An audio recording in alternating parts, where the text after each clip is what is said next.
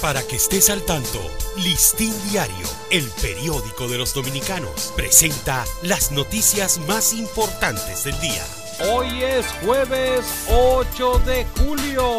Presidente Abinader dispone desde anoche desescalada en tres fases del toque de queda. El presidente Luis Abinader dispuso desde anoche una desescalada en tres fases que conduzca a terminar con el odioso toque de queda del que estamos ya todos cansados. Haití se encuentra en de sitio.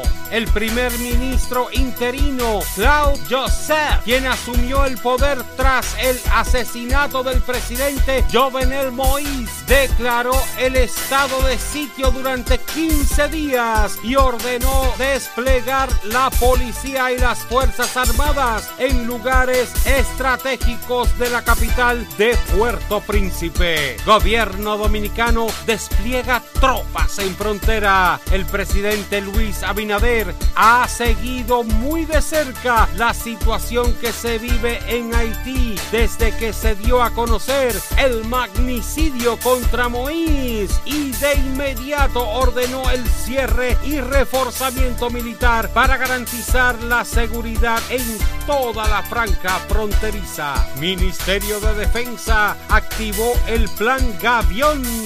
El Ministerio de Defensa activó el plan de contingencia Gavión que incluye operaciones por el aire, mar y tierra para mantener la soberanía y la integridad del territorio nacional en los casos en que se producen situaciones sociales y políticas en Haití.